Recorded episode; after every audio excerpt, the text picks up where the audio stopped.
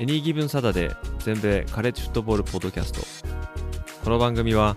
アメリカ在住20年以上の間にカレッジフットボールにどっぷりハマってしまったアメフト未経験者がこのスポーツの素晴らしさを素人の目線で伝えていくポッドキャストです。NFL のことは知っているけれどカレッジフットボールのことはよくわからないという方や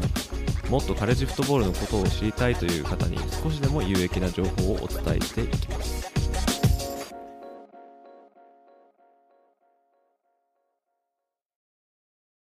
皆様ご機嫌いかがでしょうか？こちらは全米大学アメフトのファンサイト Any Even Saturday がお送りするポッドキャストです。今回お送りするエピソードは NIL が生み出した新たなカレッジフットボール界の闇に迫ります。前編となる今エピソードでは NIL が当初の目的からかけ離れてしまった使い方で選手のリクルートに乱用されている現状を実際のケースを通じてご紹介します。チームを強くするためなら手段を選ばない。そんなカレッジフットボールのダークな部分に触れていますので、お時間がある方はぜひお付き合いください。It's Kaylee Cuoco for Priceline. Ready to go to your happy place for a happy price? Well, why didn't you say so? Just download the Priceline app right now and save up to 60% on hotels. So, whether it's Cousin Kevin's Kazoo concert in Kansas City, go Kevin, or Becky's Bachelorette Bash in Bermuda, you never have to miss a trip ever again. So, download the Priceline app today. Your savings are waiting. Go to your happy place for a happy price. Go to your happy price, Priceline.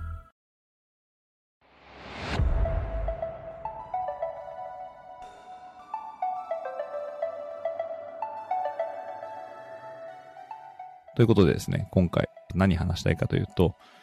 まあ、NIL のお話ですね。まあ、ちょっと今、世間を騒がせてまして、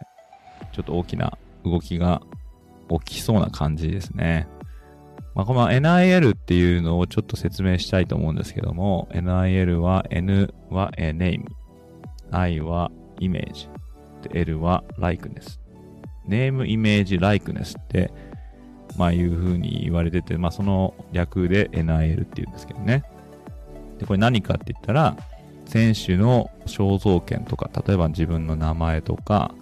画像とか動画とか、まああとは自分に似たものっていうんですかね。例えばイラストとかもそうだと思うんですけど、まあライクネスってそこなんですけどね。まあ、そういう肖像権を使ってお金を儲けてもいいよっていう話なんですね、これ。これは、2021年の7月1日から、えー、許可が出た新システムなんですけども、それまでは、まあ、NCAA、まあ、全米大学体育協会、このアメリカの大学スポーツを一手に管理している非営利団体なんですけども、まあ、彼らは、選手たちはやっぱりアマチュアなんで、お金は稼いではいけないっていうのがもう大前提であって、それをすごい取り締まってきたんですね。ただ、いろんな事情が変わってきて、まあお金の、そのカレッジスポーツ、特にアメフトですね、カレッジフットボールで、こう、生み出されるお金の金額とかが、まあ本当にもう、すごいことになってきて、で、そういう風になってるのに、選手たちに何も還元されてないのはおかしいんじゃないかっていうような、まあ動きというか、まあ論調がこう上がってきまして、で、それでも NCA はずっとこう拒んでたんですね。いやいやいや、君たちはアマチュアだから、みたいな感じで。でもこの世間の流れには逆らえずに、まあじゃあもういいよやっていいよっていう感じで7月の1日から始まったんですけど、ただその時に、えー、ちゃんとしたルールとかが設定されてなくて、結構丸投げだったんですね、NCAA は。自分たちが定めるっていうよりは、まあ、それぞれの州に委ねるとか、その大学とかカンファレンスに委ねるみたいな感じになっちゃって、だからその統一されたルールがなくて、結構やりたい放題っていうのがあって、それがだんだんちょっとこう、もうその時からもうすでにこう問題になるだろうなと思ってましたけど、やっぱ案の定こう問題というか、歯止めが効かなくなってきてるっていう感じが、まああるんですね。まあそういうことがちょっとここ最近、特にここ、そうですね、まあ2、3ヶ月とかですかね、まあ、叫ばれてきて、で、その動きですね、それがちょっとこう今回、今週とか先週とか、これどうするみたいな話がちょっと起きてきたんですよね。で、あの、それまで、NIL のことっていうのは、まあいろんな監督とかに言わせると、これはもうちょっと、まあ、選手のプロ化とか、あとフリーエージェント化とか、まあないし、あの選手を変えるとか、まあそういうようなこと言う人が結構増えてきたんですよね。で、まあ、なんとなく、まあわかるかなと思ってたんですけど、でもいまいち本本質でちょっとこう、その選手を買うとか、どういうことなんだろうっていうのは、自分の中でもちょっと疑問で残ってて、学校はこの NIL に関わっちゃいけないんですね。どういうことかっていうと、例えばそうですね、ローカルのレストランがあったとして、そのレストランが、えー、その広告塔を探したいと。っていうんで、例えばその近くの大学にいるスタークォーターバックに、じゃあちょっとこれ君やらないかっていう、そういうような話を持ちかける際に、大学側が関わってはいけないんですね。その、それはもう個人でやるか、NIL を扱ってる斡旋業者、ないしブローカーみたいなのもいるんですけど、そういうところを返してやる。大学が直接関わると、それこそもうリクルーティングとか、そういうところで利用していくような人も絶対出てくるっていうのは分かってましたから、そういうんで大学は関わっちゃいけなかったんですね。だから、大学が選手を買うっていうふうに言うのは、ちょっといまいちよくわかんないなって思ってたんですけど、でもだんだんその、現在までこの NIL 関連で行われてきた活動とか、そういうのがだんだん分かってきて、あ、そうか、そういうこと言ってたんだっていう、ことが分かってきたんで、まあ、それも一緒にちょっとご紹介しようかなと思うんですけど、まあ、あの、私がはって一番最初に思ったのはですね、まあ、この話ですね。これはですね、実は男子バスケの話なんですけど、フットボールじゃなくてですね。これ、マイアミ大の話なんですね、これ。ご存知の方は、ま、いないかな。ちょっと、まあ、お話ししますけども、まあ、マイアミ大学の男子バスケット部は先シーズン、すごい調子が良くてですね、えー、まあ、3月ぐらいに行われたマーチマッドネスっていう大学の全米選手権みたいな、まあ、トーナメント性のがあったんですけど、で、マイアミ大もこう進出して、俗に言う、えー、エリート8ですね。準々決勝まで進んだんですね。まあ、ここで結局、後にナショナルチャンピオンになるカンザス大に負けちゃうんですけども、このマイアミ大の選手のうちの一人、これアイゼア・ウォンっていう人がいるんですね。このアイゼア・ウォン選手、これはまあガードの選手で、まあ、この先シーズンのマイアミ大の快進撃にまあこう一役買ったっていう選手なんですけども、まあ、この選手がトランスファするって言い出したんですね。で、なんでトランスファするっていうことなんですけども、これ彼が言うには、まあ、自分の価値に見合った NIL のディールを手に入れられないのだったら、マイアミ大を出るってトランスファするって言い出したんですよ。で、これなんか本末転倒だなっていう最初に思ったんですね。まずこの NIL ディールっていうのは、これ誰に言ってんのかって話ですよね。大学は関わっちゃいけないわけですから。でも彼は NIL ディールもっともらえないんだったら、こんなとこにいないって言ってるんですよ。で、これ誰に向けて言ってんのかっていうことですよね。まあこれ当然、これ、も、もともと彼も NIL のディールを、まあ地元の、なんかビジネスマンからもらってたみたいで、まあ実は結構もらってるみたいなんですよね。で、この、まあこの人に多分言ってるんだと思うんですけど、で、これなんでこんなことになったかって言ったらですね、このマイアミ大に今回カンザス州立大学から転校してくる選手がいるんですね。これナイジェル・パックっていう選手なんですけど、まあ、この選手も結構有用な選手みたいで、で、この彼が、まあ、マイアミ大に来る際に、このアイゼア・ウォン選手と同じ NIL を提供してる人から、また別の NIL のディールをまあ、提示されて、まあ、それに、じゃあそれやるっていうんで、こっち来たんですね。でそれが、えー、80万ドル。これ1ドル100円計算だと8000万円ですね。これ8000万円プラス車がついてくるっていう NID ディールを受け取ったんですね。で、これを受け取るからマイアミ大に来るみたいな感じなんです。ここもまず、まあ、まずおかしいんですけど、で、このアイゼア・ウォンっていう人は、その80万ドルよりもどうやら少なかったみたいなんですね、額が。で、この少ない額、転校生が自分よりも NIL のお金をもらってるっていうのに腹が立って、自分の価値はもっとあるはずだっていうんで、だから NIL のお金をもっと増やしてもらわないと、俺はマイアミ大を出るって言ってるんですよ。こんな会話ね、今まで聞いたことないんですよね。そのお金、だからお金がもっと欲しい、欲しい。くれないんだったら、俺は別の大学に行くって言ってるわけですよ。これ NIL ができてしまったからこんな会話があ生まれることになったんですけど、でも、まずですね、さっきもちょっと言ったんですけど、マイアミ大学とか、まあ大学は関わってないはずなんですね。でも、このローカルのビジネスマンがいるんですけど、この彼が、まあ、斡旋して、まあ、何やるかわかんないですけどね、このビジネスの NIL っていうことですから、例えば広告塔になったりとか、まあ、彼に、まあ、例えば商品があったんだったら、この商品を紹介してもらうとか、うんまあ、そういうことに使われるですよね、NIL っていうのは。でも何、何やるかわかんないですからね、これね。全然発表されてないですし、しかもものすごい額ですからね。こういう額をもらってるんですよ、これ、あの、今、大学のアスリートって。まあ、これバスケの選手ですけど、まあ、似たようなことカレッジフットボールでも起きてますね。話によれば。で、どこの、だから、大学は、例えばそうですね、このアイゼア・ウォンに、じゃあ分かった、じゃあこれもっとね、お金をあげるようにしてあげるから残ってくれとは言えないわけですよね。あげるとは言えないわけですから。だから何が起きてるかって予想すれば、大学側とこの NIL を、え、提供してるこの会社が、ちょっとこうなんか影で繋がってんじゃないかっていうことですよね。ひょっとしたら、その NIL のディールやってるその会社がマイアミ大のファンで、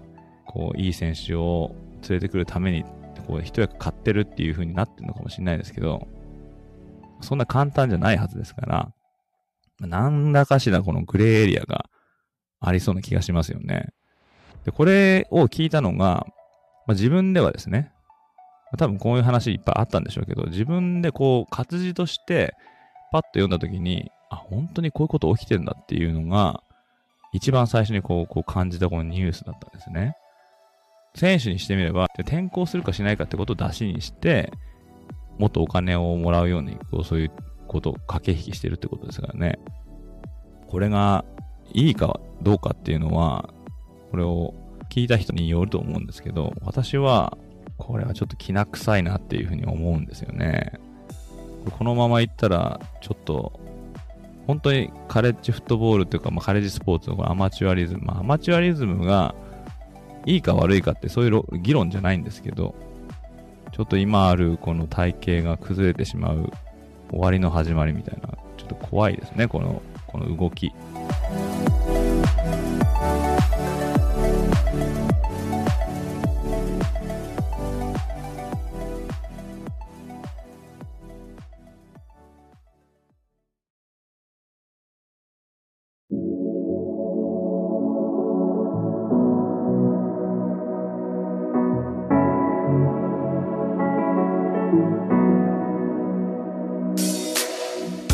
またあの、つい最近ではですね、このボストンカレッジのワイドレシーバーで、ゼイ・フラワーズっていう選手がいるんですけども、この選手は、まあね、今、ドラフトでも結構ワイドレシーバーがドラフトされてきましたけども、もうすでに来年のドラフトで結構高順位で取られるんじゃないかなって言われてるレシーバーのうちの一人なんですね。こうゼイ・フラワーズ。で、この彼が最近打ち明けた話で、で NIL を取り扱うブローカーから、もしこのフラワーズ選手がトランスファーポータルに登録して、まあ、とある大学に、え、転校するっていう風に決めてくれたら、そしたら60万ドルの相当の NIL ディールを用意してあげるよっていう風に言われたっていうことを告白したんですね。これ60万ドルってことは、まあ日本円で1ドル100円計算でも約6000万円ですからね。もう移籍金みたいなことですよね。もししてくれんだったら、これぐらいのことなんとか工面してあげるよっていうふうに言われたっていうんですよ。これはでも、ブローカーが言ってるんですね。大学の名前すら挙げられてはないんですけども。まあ、このフラワーズ選手、ただこれはあの自分でボストンカレッジに残留するって決めたらしいんですけどね。まあ、ものすごいお金ですからね。で、なんかあの、出身が結構片親の家庭で苦労してるみたいなんで、で、この6000万円ぐらい入ってきたらね、あの、多分きっと家庭的には非常に助かるんでしょうけど、でも親、お父さんが、えーまあ、ボストンカレッジにいなさいっていう風に言ったみたいで、それで残留決めたみたいなんですけども、でもここでもね、そういうブローカーがトランスファーをすればこれだけお金あげるよみたいなことをしてるってことがまたこれでちょっと明らかになったわけですね。で、まあ同じ、まあ、ワイドレシーバーで、おそらく次のドラフトでナンバーワンって、まあね、今ナンバーワンって言っても結局始まってみたら全然違う選手が、えー上、上の方に登ってったっていうのはもういっぱいありますから。まあでもね、今、現時点でナンバーワンワイドワイドレシーバーっていう呼び声の高いのが、このピッツバーグ大のワイドレシーバーのジョーダン・アディソンっていう選手なんですけど、この彼は先シーズンに最優秀ワイドレシーバー賞とも言われるブレンティニコフ賞っていうのを見事に獲得してる選手ですね。で、この彼がトランスファポータルに、自分の名前を登録したという話になったんですね。で、まあ、ピッツバーグ大では、先シーズンは、えーちょうど、この間のドラフトで、えーピッツバーグスティーラーズに、えー引き抜かれたケニー・ピケット。もうこの彼が QB でいて、まあ彼と、このジョーダン・アディソンの、まあ、ホットラインみたいな、こういうのを築いて、えー結構活躍したんですけども、まあね、そのケニー・ピケットいなくなって。で代わりに来たのは、えーサザンカリフォルニア大の、おまあ元ですね。えキードン・スロビスっていうクォーターバックですね。で、このキードン・スロビスっていうクォータークォーターバックが、まあ新たに来て、まあ彼はね、もともと才能あって、まあいい、いいクォーターバックって言われてたんですけど、まあ USC でちょっと先発争いに、まあちょっと負ける感じ、まあないし、えー、まあ、まあこれはちょっと後で話しますけども、えー、まあ要するにまあ先発できないっていうことで、まあピッツバーグ大に来たんですね。まあそういうことがありながらも、このアディソンはトランスファーポータル入りして、で、噂では、そのキードン・スロビスがいたサザンカリフォルニア大に、えー転校するんじゃないかっていう噂が立ってるんですね。で、これ、なんでだっていう話が、まあ、起きますよね。まあ、一つでは、その USC の今のクォーターバックであるケイレブ・ウィリアムス。元オクラホマ大学のクォーターバックで、そのオクラホマ大の監督だったリンカン・ライリー監督がオクラホマからサザンカリフォルニア大に移って、それにくっついていく形でこのウィリアムスも行ったんですけど、で、このウィリアムスとアディソンが、なんかその友達みたいで、だからあのね、ウィリアムスは、おいちょっと、こっち一緒にやろうよ、みたいな感じで、誘ったとしてもおかしくはないですよね。まあそういう風にしたことがあったとか、まあ言われてるんですけど、ただそのピッツバーグ大のパット・ナドゥージ監督っていうのは、そうじゃなくて、もうこのそのリンカン・ライリー監督がタンパリングしたっていう風にこう決めつけて結構それこそ話によれば本人に問い詰めたみたいなぐらいまで結構怒ってるみたいなんですけど、まあ、このタンパリング、タンパーって言うんですけどね、これは、まあ、要するにまあ買収するみたいな感じですよね。その、転校するかどうかっていうのを決める前にすでにコンタクト取って勧誘したとか。でそれダメなんですね。トランスファーポータルに入る前の選手に他の大学のコーチたちがコンタクト取ってはいけないんですけども、ただそのポータルに入ると、それが許される。そのポータルに入る前からこう勧誘してたんじゃないかっていうふうに、えーまあ、証拠があるかどうかわかんないんですが、結構このナドゥージ監督怒ってまして、で、まあそれに実はこの NIL のディールも絡んでるんじゃないかっていうね、ことなんですよね。まあ、今要するに USC に来れば、これこれこれだけのこの額のね、NIL のディールでお金入るよ。だからこっちおいでよ、みたいなことが起きたんじゃないの？なんていうふうに言われてるんですよ。で、USC はロサンゼルスっていうね、まあ、きらびやかなところにいまして、まあ、ピッツバーグ大はまあその名の通りピッツバーグ。まあ、ピッツバーグって言ったらね、まあ、名前ほど聞くと思うんですけど、まあそんなにあの、きらびやかなとこじゃないですよね。えー、だから、そういうとこで、えの NIL の、まあ、ディールよりも、ロサンゼルスの方が、よりメディアの露出度も高くなるし、NIL の e ディールも、これ獲得できるよ、こう提供してあげられるよ、みたいな話があったんじゃないの？なんていうことを、こう匂わせてるんですね。ただまだ一方で、このアディソンは、アラバマ大のクォーターバックのブライス・ヤングとなんか練習してたみたいな目撃情報もあって、これはひょっとしたら、アラバマからも触手が伸びてんじゃないのかななんていう噂もありますが、ちゃんとしたことはわからないんですけど、でもそういう噂は立ってますね。えー、ただそのね、アディソンに対してファンがすごい結構怒ってるみたいで、まあ、要するに、まあ、裏切り者みたいな感じですよね。なんでそのピッツバーグ出るんだみたいな感じで結構こうファンは辛烈なコメントを寄せてるみたいなんですけども、それに対して、まあ、ピッツバーグのポジションコーチがわざわざそのソーシャルメディアに出てきて、あの、アディソンを擁護するっていうね、まあ、黙っとけ、ね、ってるわけです。別にね、あの、アディソンは法に触れてることしてるわけじゃないですからね。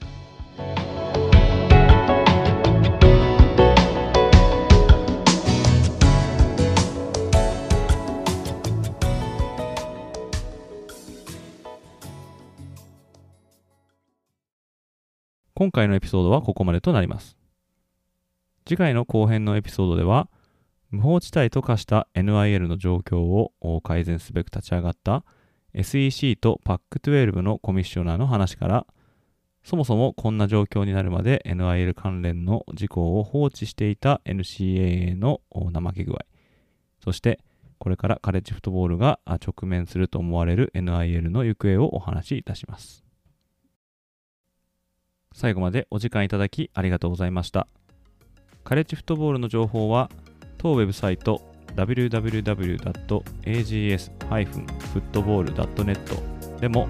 シーズンの中のお話から基礎知識、カレッジフットボールの歴史、読み物など盛りだくさん取り揃えておりますのでぜひお立ち寄りください。また Twitter もやっておりますのでそちらの方もフォローしていただけると嬉しいです。ハンドルネームは、アットマーク AGS アンダースコアフットボール1です。そして、このポッドキャストが面白かったなとか、また聞きたいなと思っていただけたら、ぜひお聞きのアプリでいいねや高評価を残していただけると嬉しいです。また、フォローやサブスクライブしていただけると、新しいエピソードが配信された時に通知が届きますので便利となっております。それでは次回のエピソードでまたお会いいたしましょう。どうもありがとうございました。